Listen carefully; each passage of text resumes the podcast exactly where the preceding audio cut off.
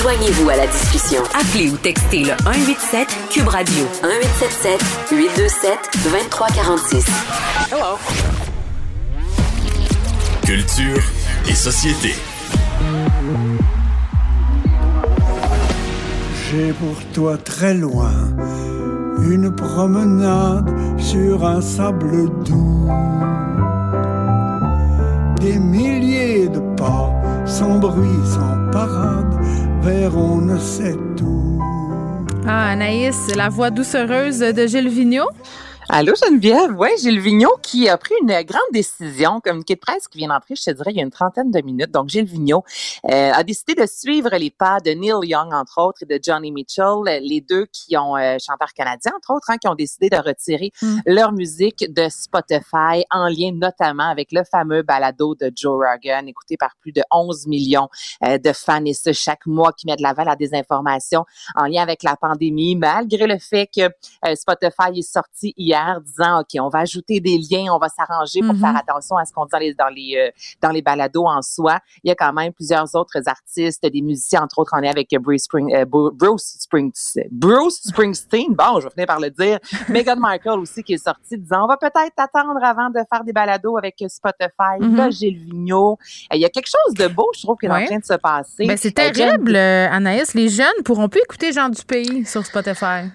Ben, il y, y a un Cube Musique, imagine-toi, Geneviève. imagine- tu sais, C'est c'est exactement ça, le Cube Musique qui a repris euh, la balle au bon ce matin. Je sais pas si tu as vu dans le journal, Non. avec euh, une publicité disant nous, on a la musique de Neil Young. tu sais. Je trouve ça fantastique. Ben, c'est de la belle récupération, euh, C'est disons de ça la comme ça. belle récupération, tu sais, puis on s'entend que Spotify, c'est pas ça souvent qui fait vivre nos Non, artistes, hein, c'est surtout parce qu'il y a une différence entre un artiste connu à l'international, une Rihanna, exemple, qui vient tout juste d'annoncer qu'elle est enceinte, et un artiste québécois qui, ben, souvent va faire moins d'argent avec Spotify, mais là, c'est beau. Là, c'est Gilles Vigneault, donc il y a sans doute d'autres artistes, j'imagine, dans les prochaines, Mais- mais c'est fou, prochains hein? jours. Ce que je trouve fantastique dans cette histoire-là, c'est que non seulement ils prennent cette décision-là, mais ça montre qu'il est encore très politisé et qu'on est politisé tout le temps. Tu sais, je veux dire, c'est extraordinaire. Il prend encore partie activement Ouais. à- à- au débat public. Moi, c'est ce que je trouve beau dans cette, dans cette histoire-là.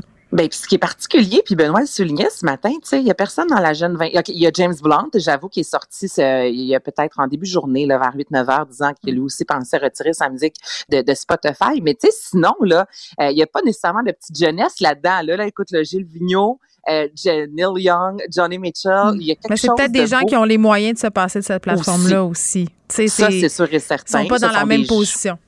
Ça, c'est, ben, t'as raison, mais il y en a aussi des plus jeunes de ce monde, des Billie Eilish qui est sortie à Ah, reprises pourrait. prônant le vaccin. Oui, oui, c'est ça. Il y en a des artistes plus jeunes, euh, Rodrigo, Olivia Rodrigo aussi, Mm. qui incitait tout le monde à la vaccination. Mais il y a quelque chose de particulier de, de voir justement que ce sont les artistes, oui, établis, mais plus âgés aussi qui, tu sais, on fait pas juste parler, on met ça de l'avant, on retire notre musique de Spotify euh, très fort, vraiment. Bon. Euh, parlant d'artistes plus âgés, les gens qui parlent des cheveux blancs de, Ah, de Céline. Dion. Ben moi non plus. OK. Là, il y a Céline, les cheveux blancs, ça fait le tour du monde. Ben On l'a vu dans le Journal de Montréal, notamment dans la TVA Nouvelle, ça, ça a été repris, là, les magazines disant voici ces images qui font peur. Alors, Franchement. faut- c'est- non, mais c'est terrible. Là, on la décrit.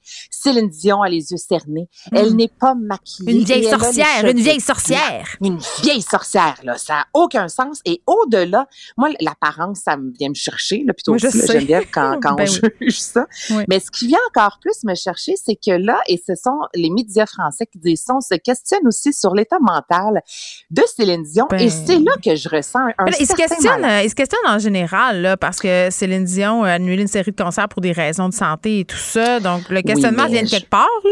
Le questionnement vient de quelque part. Ensuite, elle a mis de l'avant une journée pour la santé mentale. Mais c'est que là, ce qui s'est dit jeudi dernier, Mathilde Lormeau, Oui. entre autres, et Cyril Hanouna, qui sont allés dire que Céline Dion avait des mauvaises pensées, qu'elle devenait Mm. paranoïaque, qu'elle entendait la voix de René, qu'elle prenait des antidépresseurs, des médicaments, qu'elle avait perdu du poids, qu'elle était en préménopause, fatiguée.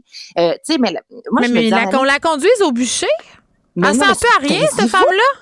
Taisez-vous exactement Valérie Lemercier qui, ce matin, en entrevue, écoute, elle a peut-être, excuse-moi de l'expression, mais des plugs, dans le sens que moi, je me dis, Céline Dion ne prend pas la parole, Mm. son entourage immédiat non plus, mais Valérie Lemercier, Lemercier commençait ce matin en disant, oh non, je sais, Céline Dion n'a pas eu le temps encore de voir le film Aline. Écoute, là, ça prend deux heures dans une vie si tu veux vraiment l'écouter. Mais elle dit, ensuite, j'ai eu des nouvelles, euh, non, elle ne va pas bien, mais c'est pas grave. Oui, elle va revenir éventuellement. Mais pourquoi tu dis ça? Elisabeth Reynaud, qui est une, euh, qui, qui a écrit plusieurs biographies non autorisées, qui ont jamais été lues ou presque par Céline, et encore sorti dans les médias disant que Céline Dion avait vécu plusieurs chocs et là, que présentement, sa santé mentale était douteuse. Et je- ça vient me chercher parce que là, soudainement, c'est comme si tous les médias français, là, Geneviève, là, ils ont un accès euh, que personne d'autre a à Céline Dion et tout le monde sait comment elle va. Puis nous, bon, on est, on est les niaiseux, faut croire, qui, qui se dit, ben ça Non, mais peut qu'elle laissez-la soit- tranquille. Laissez-la tranquille. Oh, moi là, je- sais, non, mais les cheveux blancs, c'est quelque chose. Mais là, après ça, on s'en va sur la santé mentale. Puis là, on est Non, mais même encore là, là, Céline, elle a l'âge qu'elle a. Euh, puis moi, c'est- un des trucs que j'ai toujours admiré d'elle, euh, son naturel, entre guillemets, là, le fait qu'elle ne mette pas de gants blancs, puis qu'elle est comme elle est, puis elle sait que des fois, ça fait jaser. Tu sais, son poids, à un moment donné, elle avait fait des sorties pour dire Regardez, moi, je m'aime de même, sacrément patience. Je paraphrase, bien entendu. Là. Oui. Mais, mais qui on est? Moi, ça me fait capoter. La police du cheveu blanc, la police de la ride, la police de la face refaite, euh, la police de la prise de poids, de la perte de poids.